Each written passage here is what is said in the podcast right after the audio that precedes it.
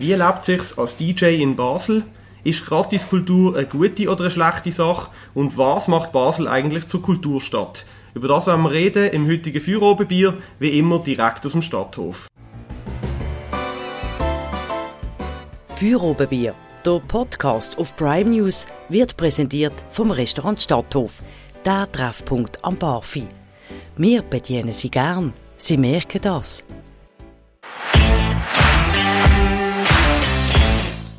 Unser heutiger Gast ist der Tobias Gees, besser bekannt als DJ Johnny Holiday. Er ist Teil von der bekannten Basler Allschwiler Rap-Formation Brandherd und macht daneben eigene Musik und er ist Präsident vom Musikbüro Basel. Hallo Tobi.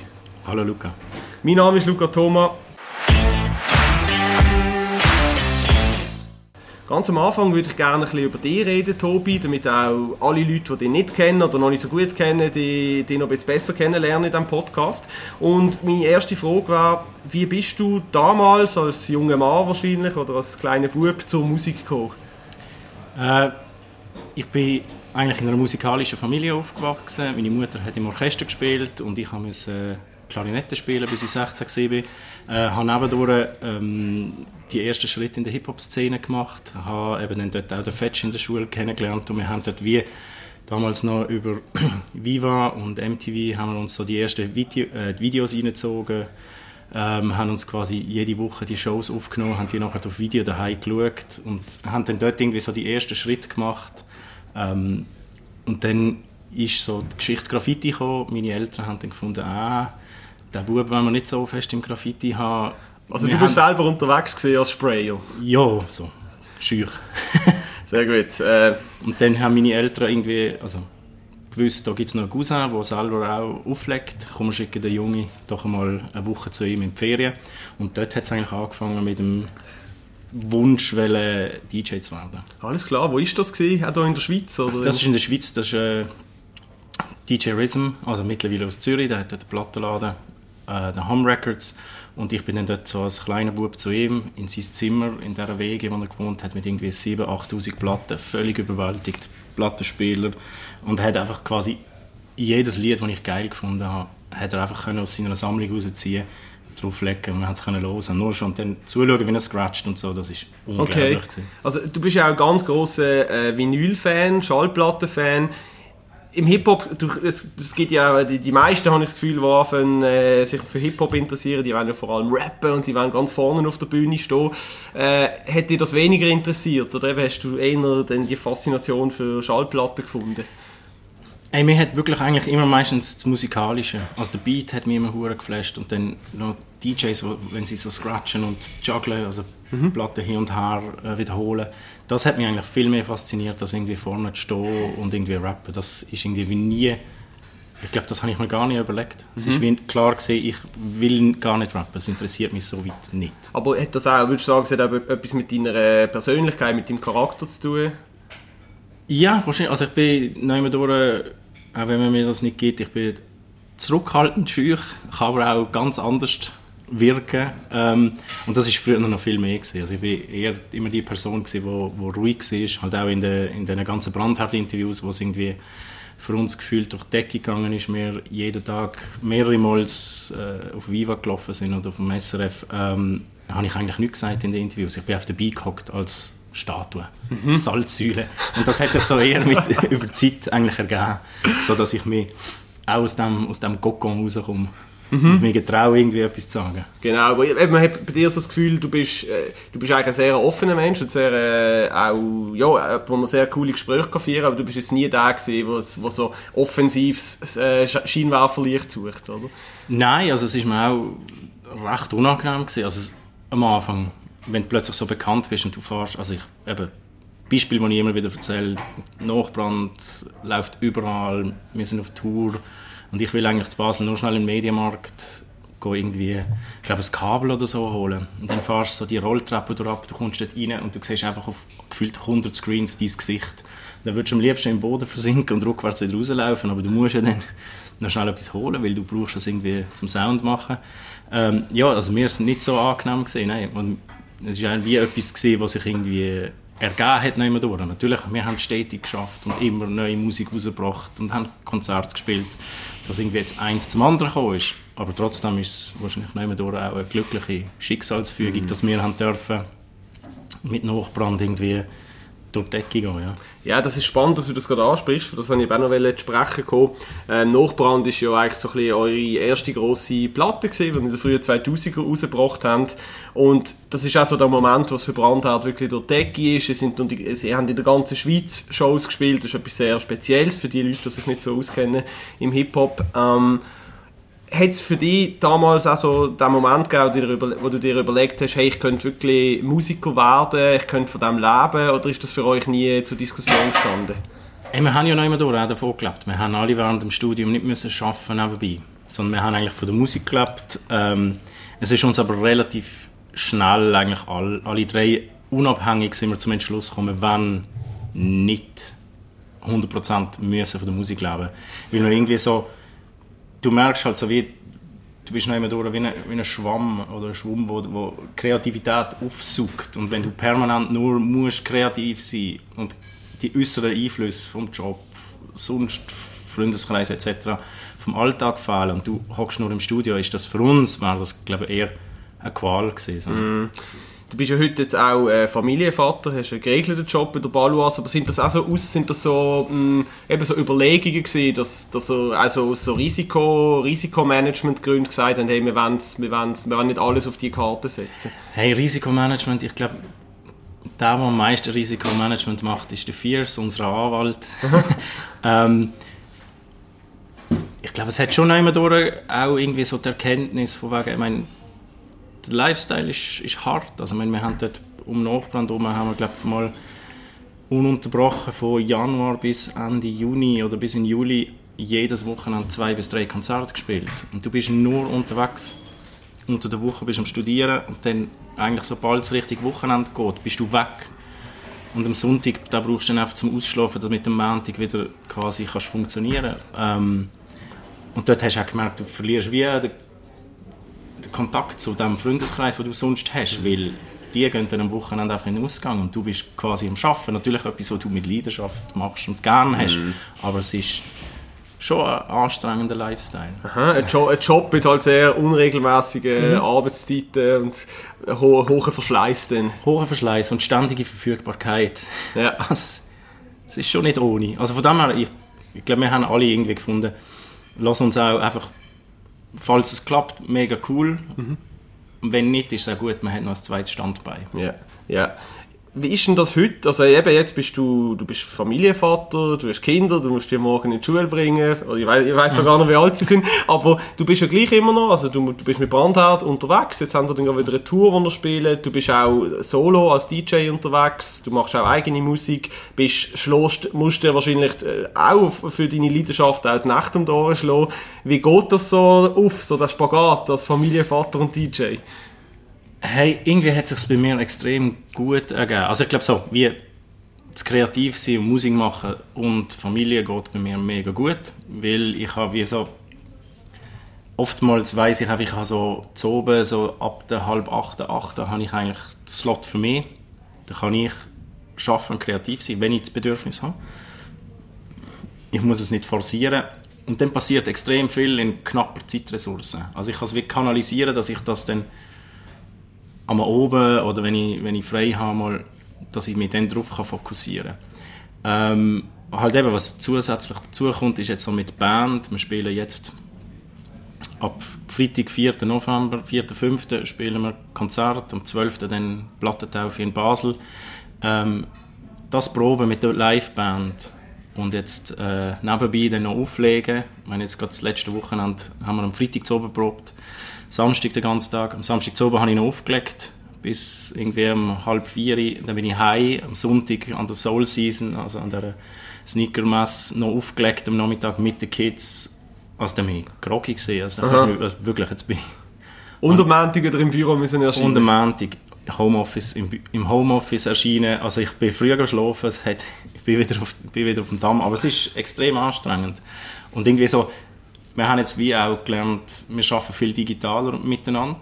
Also wir müssen nicht mehr alle drei zusammen, mhm. wenn wir Brandherdsachen machen, alle drei zusammen im Studio sein, sondern wir sind das Zweite, nehmen Text auf oder Text ist, wird aufgenommen, in eine Dropbox geladen, Text wird editiert, Beat wird arrangiert, das passiert alles digital mm. und es ist nicht mehr so zeitkonsumierend. Und wir haben wie auch gelernt, dass das mega gut funktioniert, weil eben alle in Familienverhältnissen sind und äh, Zeitressourcen sehr knapp ist. Man muss das halt dann wie an so Ränder schieben, um dann können die die Sachen machen, die man noch muss vollbringen ja. Für, für Das ist interessant. Ich habe neulich mal mit äh, Schwellheim geredet. Das ist ja äh, das ist so eine Reggae-Gruppe auch, wo, wo aus dem gleichen Ecke kommt wie mhm. wir. Und äh, die sind ja auch an einem gleichen Punkt im Leben, oder? Die sind jetzt auch, die sind, haben auch ganz wilde Touren gespielt, sind jetzt auch Familienväter. Und sie haben auch gesagt, ja, vor allem während Corona haben sie wirklich gelernt, hey, es, es, es können und müssen aber auch nicht immer alle, mhm. gut, bei ihnen ist es auch noch extrem, weil sie irgendwie 10 Nasen sind oder noch mehr. Ja, ich bin froh, wir, wir müssen nicht mit 10, 11 Nasen organisieren, weil schon mhm. irgendwie das dritte ist eigentlich noch easy, aber dann sobald die Band, wo nochmal vier mhm. Leute sind, dazukommen, dann wird es so komplex, wenn du musst sieben Terminkalender jonglieren Ja, ja, jetzt kommt der Tudel wieder führen. Ja. ähm, du hast vorher noch, eben, du, hast, du hast gesagt, äh, Homeoffice bei der Baluas. Ich, ich würde gerne noch ein bisschen über diese Seite äh, von deinem Leben reden und auch, was, was Musik damit zu tun hat oder wie, wie, wie sich das irgendwie befruchtet gegenseitig. Du schaffst ja bei der Baluas im, also ist eine Marketingstelle, Employer Branding heißt äh, Genau.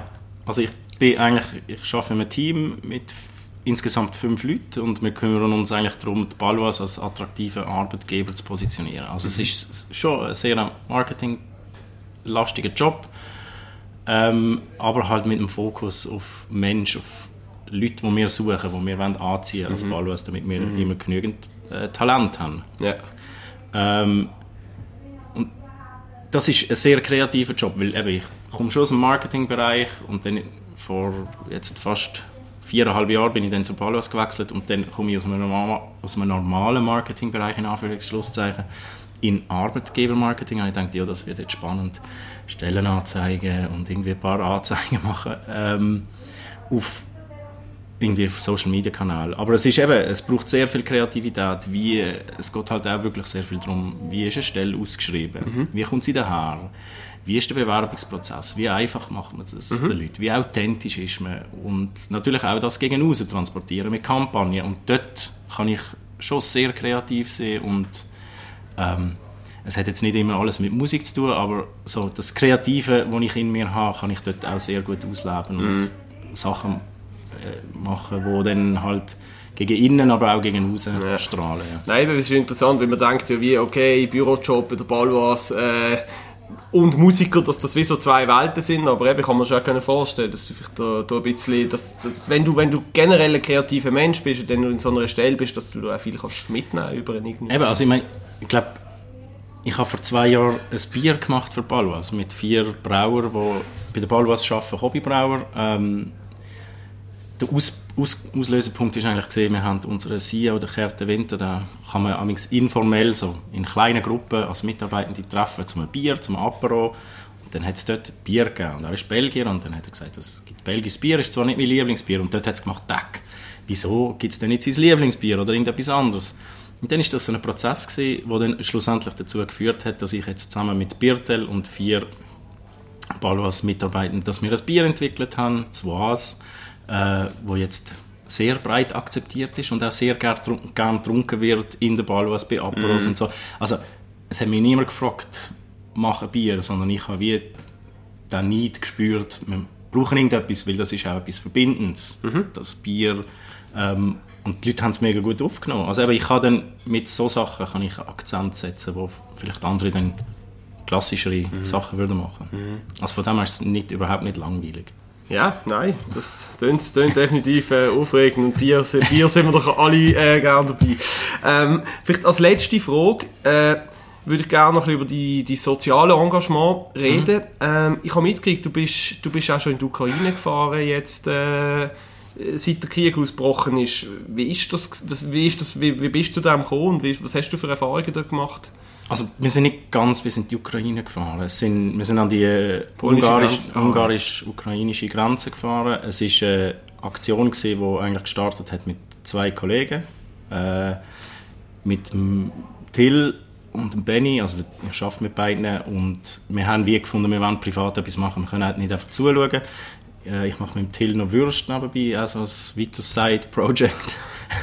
Und dann haben wir irgendwie gefunden, hey, kriegen wir es irgendwie an, etwas zu organisieren, einen Hilfstransport. Und dann haben wir es wirklich geschafft, so innerhalb von zwei Wochen zwei 40 Tonner aufzutreiben, die zu füllen mit Hilfsgütern und dann die dort rauffahren in einem Wochenende.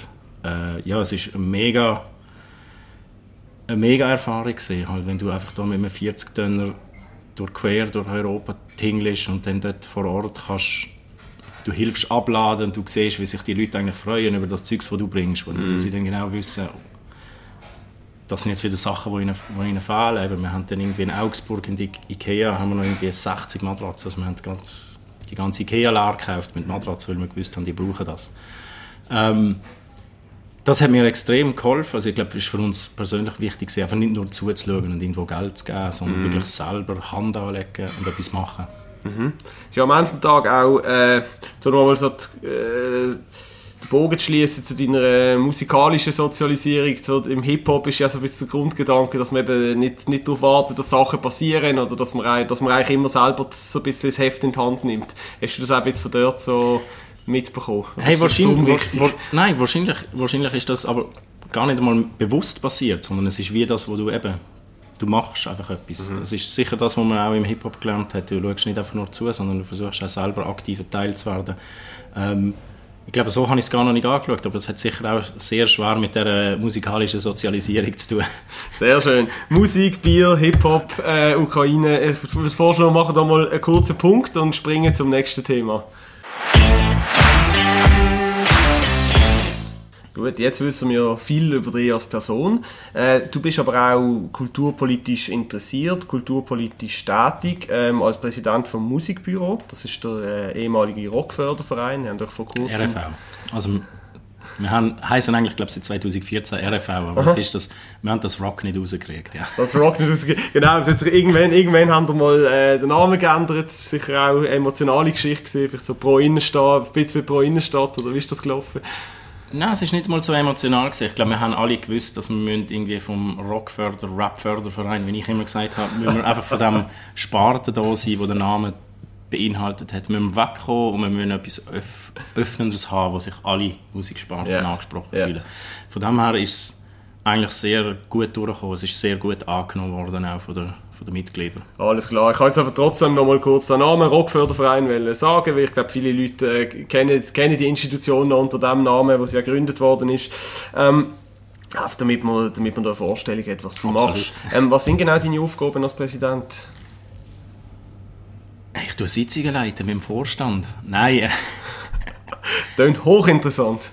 Nein, es ist natürlich eine hochinteressante Zeit jetzt. Also eben, wir haben quasi das Rebranding gemacht zum Musikbüro. Äh, jetzt alles, was politisch läuft, mit dieser Trinkgeldinitiative. Mhm. Ähm, dort passiert viel. Eben, wir, ich bin, also wir als Vorstand sind auch dabei, wenn wir im Kulturdepartement zusammensitzen. Äh, wir schauen, dass, uns, dass, dass wir den Verein oder eigentlich die ganze Szene vorwärts bringen. Und das, im Alltag macht das natürlich Geschäftsstellen mit dem Alain Schnetz und dem Team. Ähm, aber wir schauen natürlich, dass wir einfach wie die verschiedenen Players, X-Club, Bands, äh, Labels, Bookers, dass wir die alle zusammenbringen, dass wir eigentlich dort wie nehmen durch auch eine stärkere Stimme haben, als wenn wir einfach irgendwie so versprengte Haufen sind, mhm. wo jeder jede für sich selber kämpft. Mhm. Das heisst, du bist sehr noch äh, bei den Musikerinnen, Musikern und auch bei den, bei den Leuten, die halt die Strukturen schaffen.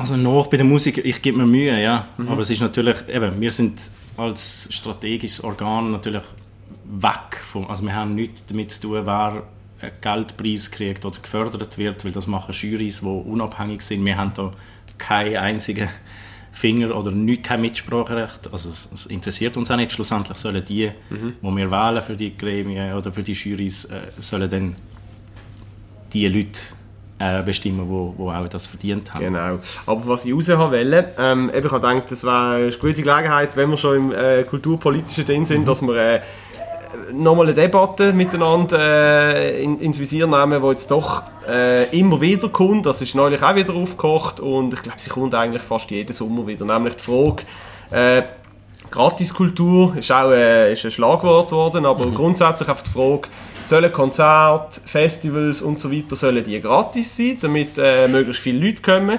Oder ist das, zeigt das zu wenig Wertschätzung gegenüber den Künstlern und gegenüber der Musik und soll man lieber dafür zahlen? Wie, äh, zuerst mal vielleicht, bevor wir auf deine Meinung sprechen kommen, wie nimmst du die, die Debatte wahr unter den Musikern und Musikerinnen? Oh. Hey, ich glaube, es wird wieder, immer wieder aufgekocht. Irgendwie. Ich glaube, also, ich finde es langsam, ich bin auch ein bisschen überdrüssig, immer wieder eigentlich das Gleiche wieder äh, zu wiederkäuen. Mhm. Ähm, aber es kommt immer wieder. Das heisst, es, es ist ein Bedürfnis da, über das zu diskutieren. Absolut, aber es ist wie immer ein zweischneidiges Schwert. Man kann nicht sagen, gratis Kultur ist schlecht, weil es hat Pros und es gibt Kontras. Also, also es soll nur alles gezahlt werden. Mhm. Also, ich meine, ich habe so, ich glaube, eine gute Geschichte ist zum Beispiel gerade das Thema Brandherd. Ich meine, wir sind am allerersten JKF gesehen und wir, wir, wir haben dort selber für uns irgendwie in unserem Bandraum Musik gemacht. Mhm. Und du hast das Gefühl, du bist das einzige Goldfischle in diesem Fischteich drin. Weil du hast keinen Kontakt oder praktisch null Vernetzung zu dieser Szene. Mhm. Und dann gibt es ein JKF, wo während, du während einem Wochenende auf x Bühnen eigentlich Akteure aus dieser Szene auftreten. Auch wenn du nicht direkt mit denen in Kontakt kommst, du kriegst, siehst plötzlich so, ah, da gibt es in dieser Region gibt's noch ganz viele andere Menschen.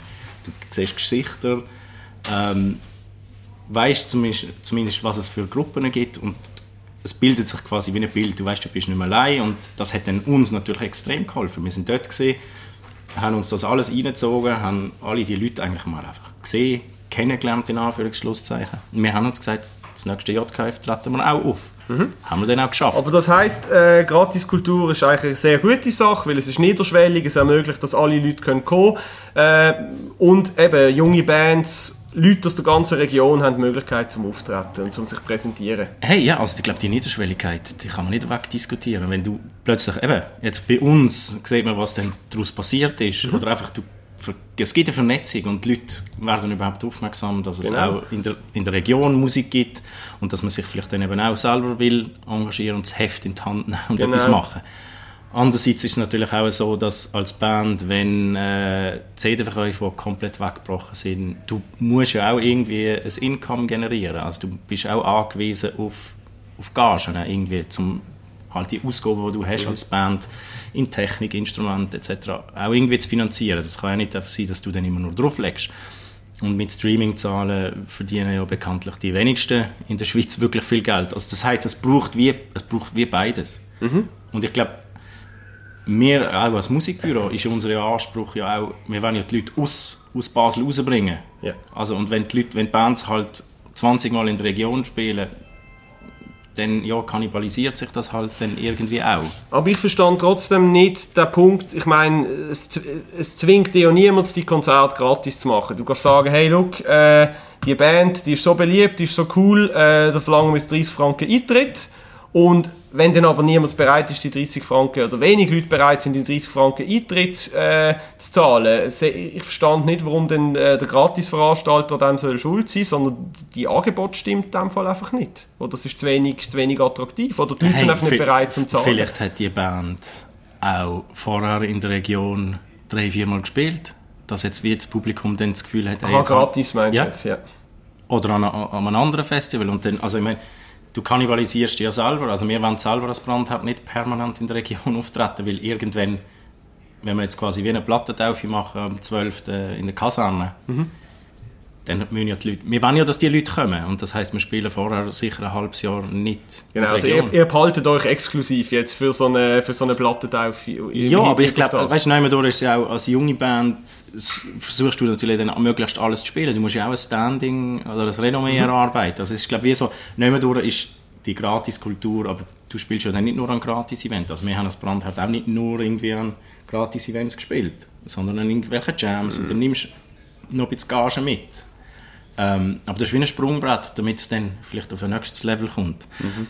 Und ich glaube, wichtig ist einfach, dass, sich, dass man sich extrem gut abspricht. Gerade wenn man jetzt merkt, dass das Publikum noch ein bisschen träger ist nach Corona, dass man irgendwie schaut, dass, eben, dass es da eine gute Absprache in dieser Szene stattfindet, damit nicht Bands zu viel in der Region spielen oder zu, zu nach aufeinander. Mhm. Aber oft ist das Problem, jetzt zum Beispiel das Floss ist dann im September, also wir haben ja gerade im 20 haben wir das Problem gehabt, also nach, dem, äh, nach der ersten Corona-Welle, dann sind alle Veranstaltungen nach hinten geschoben und dann hast du halt irgendwie so eine Slot von zwei, drei Monaten, wo einfach alles aufs Mal stattfindet, dann ist die Konkurrenz ja auch unumgänglich. Und ich glaube, also ein bisschen gehört das ja dazu, dass, man, dass die Leute halt eine Auswahl haben. Also man kann es auch anders sehen und sagen, es ist attraktiv. Absolut. Also ich glaube, so eine Auswahl gehört schon dazu. Und ich glaube jetzt nicht, dass es Floß irgendwie Events im Hirschi oder im, weiß in der Kaserne oder im Humbug oder so wahnsinnig konkurrenziert mit, mit ihrem Line-Up versus... Das ist ihnen aber vorgeworfen worden, damals.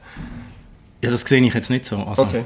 sehe ich, kann ich, ich glaube, die anderen Clubs spielen ganz, anderes, ganz andere Musik als, als jetzt das Floß. Also ich glaube, da beißt man sich nicht irgendwie gegenseitig. Okay, ja.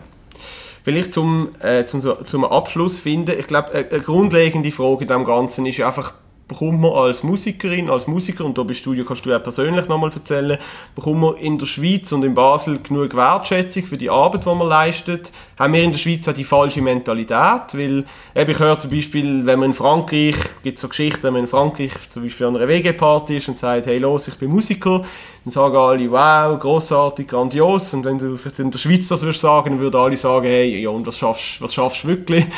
wie verdienst du Geld? Wie zahlst du die Miete? Haben wir da ein Mentalitätsproblem? Äh, Würde ich jetzt nicht sagen, aber ich glaube, wir haben einfach ein, wir haben einfach einen kleinen Musikmarkt, dass du wirklich kannst davon leben Also, also ich sehe, nein, ich glaube nicht, dass wir das Mentalitätsproblem haben. Ich glaube, es ist wie äh, Musik zu machen oder als Musiker irgendwie es über die Runde zu kommen, ist nicht einfacher geworden dank des Streamings. Wenn du nicht irgendwie bei einem grossen Label bist oder so, bist du trotzdem ein kleines Stückchen Plankton in diesem riesen Meer. Und dass du dort die, äh, auf die aufmerksam machst, ist nicht unbedingt einfacher als, als früher. Es ist jetzt... Ja, Aber gleichzeitig sagst du, äh, oder fühlst du dich auch wertgeschätzt als Musiker, also wenn du das in deinem Umfeld erzählst, oder? Es, ich meine, es, es ist ja kein Menschenrecht von der Musik dürfen oder müssen, müssen zu leben. Man kann, man, du, du zeigst das ja an deiner, an deiner Karriere, man kann ja Sachen gleichzeitig machen und irgendwie trotzdem, äh, ja, man kann ja trotzdem ein erfülltes Leben als Musiker und halt nebenzu noch arbeiten. Absolut. Also ja, also ich glaube, ich weiß nicht, ob die an, eben, ich kenne halt die Anspruchshaltung nicht, dass ich irgendwie muss subventioniert werden zum zum irgendwie Kunst oder meine, meine Kultur zu machen. Sondern es ist wie, wie wir vorher gesagt haben, es ist der Eigenantrieb, so die intrinsische Motivation, das Heft selber ins Hand nehmen und einfach etwas machen und dann halt schauen, was damit, was damit passiert.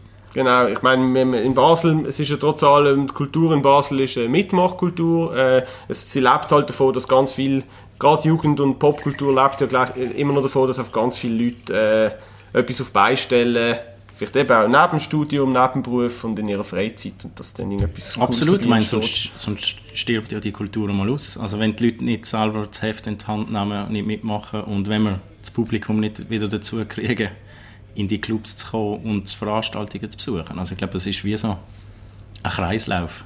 Genau, und zum auf die, zum vielleicht noch ein paar Tipps geben für coole Veranstaltungen und einfach nochmal so ein einen kleinen Spaziergang durch die Basel Kultur zu machen, würde ich gerne den dritten Teil vom Gespräch überleiten.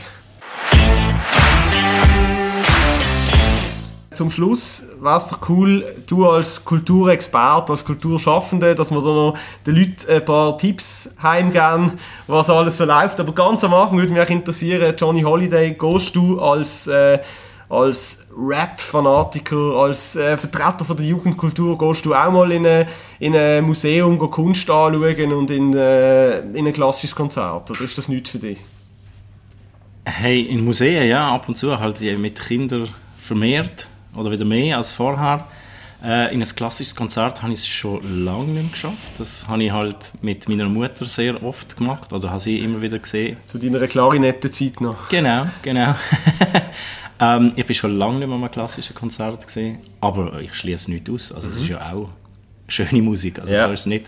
Ich frage, weil äh, eben wenn man sagt, Basel ist Kulturstadt und Basel versteht sich ja so ein bisschen als Kulturhauptstadt von der Schweiz, da wird immer in erster Linie äh, die, die, die, die tollen Weltklasse-Museen angeführt und die klassische Musik, die da auch extrem erfolgreich ist und äh, sicher auch bis zu einem gewissen Punkt zu Recht. Ähm, mir würde aber, äh, würde aber interessieren, was macht Basel für dich zur Kulturstadt? Ist es auch das oder ist es eben auch noch mehr? Nein, also es ist viel mehr. Für mich ist eigentlich, was es für mich macht, ist eben das Engagement im Kleinen, das entsteht. Ich meine, wie, also ein Beispiel ist so, was alles im Hafen passiert oder einfach so kleine Initiativen, wo handgestrickt irgendetwas aufgebaut wird, wo die Leute mit in, insbrünstig an etwas arbeiten und etwas kreieren. Also ich finde das, das Kleine, was so irgendwie organisch anwächst, finde ich viel, viel spannender als irgendwie das Große, mhm.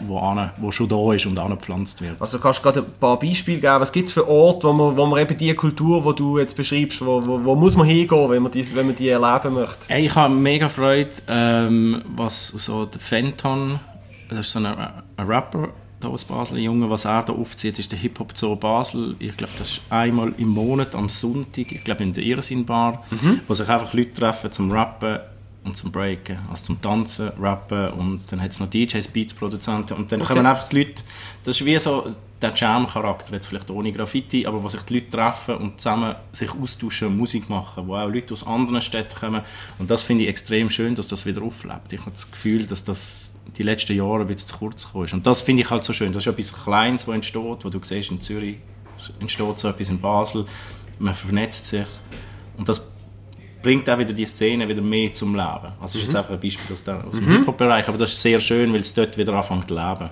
Mhm. Das heisst, äh, Samstagnachmittag in der Sinn. Nein, es war Sonntag. Ah, Sonntag zu oben. Ah, pardon, falsch zugelassen.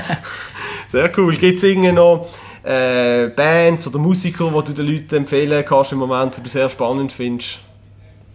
In Basel? Hey, am besten irgendwie check ähm, sicher mal die Nominierten für den Basel Poppreis, wo mhm. der wird am 18.11. in der Garnet äh, verliehen. Äh, auch unbedingt die Finalisten vom, äh, von der Soundklinik, vom, vom Musikbüro checken. Ich glaube, so über das Musikbüro kriegst du einen wahnsinnig guten Überblick, was wir, also was für Projekte laufen, was für Bands gefördert werden, ähm, wie viel, vor allem wie vielseitig unsere Kultur hier in der Region ist. Alles klar, äh, noch ein bisschen Eigenwerbung gemacht zum Schluss. Unbedingt, äh, das, Kommt, es ist eine offene Veranstaltung. Alles klar. Allerletzte Frage, du hast es ja angedeutet, du hast schon selber Wurst gemacht, das heisst, du bist auch äh, gastronomisch interessiert. Äh, wo gehst du gerne essen? Hey, wo ich immer wieder sehr gerne gehe essen äh, ist das Goldige Fass. Mhm. Und ich bin auch vom, vom Lauch bin ich begeistert. Mhm, das ist äh, das vegetarische Gourmet-Restaurant Nöchi Kaserne, gell? Genau, genau. Hey, und sonst natürlich jenste andere Art, aber ich koche sehr gerne daheim, das heißt ich gehe äh, sehr, nur sehr ausgewählt ins Restaurant. Alles klar, was ist die, die absolutes Meisterwerk, wenn du selber am Herz stehst? Hey, Meisterwerk ist es nicht, aber etwas, was unglaublich gut ist, ist äh, marinierter Grauperisotto mit Feta mariniert. Alles klar. Da äh, läuft dann das Wasser im Mund zusammen und ich hoffe, Ihnen geht es auch so, liebe Hörerinnen und Hörer. Äh, wir nehmen das als kulinarischen Abschluss. Äh, vielen Dank fürs da gewesen, Tobi. Vielen Dank, Luca. Hat Spaß ähm, gemacht. Ähm, danke euch fürs Zuhören. Ähm, gibst du uns Rezept irgendwann noch? Kann ich machen, ja. Wunderbar. Oder wer, wer sich interessiert, soll sich bei uns melden. Wenn es euch gefallen hat, dann, äh, da, äh, dann abonniert Feuer, doch überall, wo es Podcasts gibt. Danke nochmal fürs Zuhören und tschüss zusammen. Feuerobenbier, der Podcast auf Prime News, wird präsentiert vom Restaurant Stadthof, der Treffpunkt am Barfi. Wir bedienen Sie gern, Sie merken das.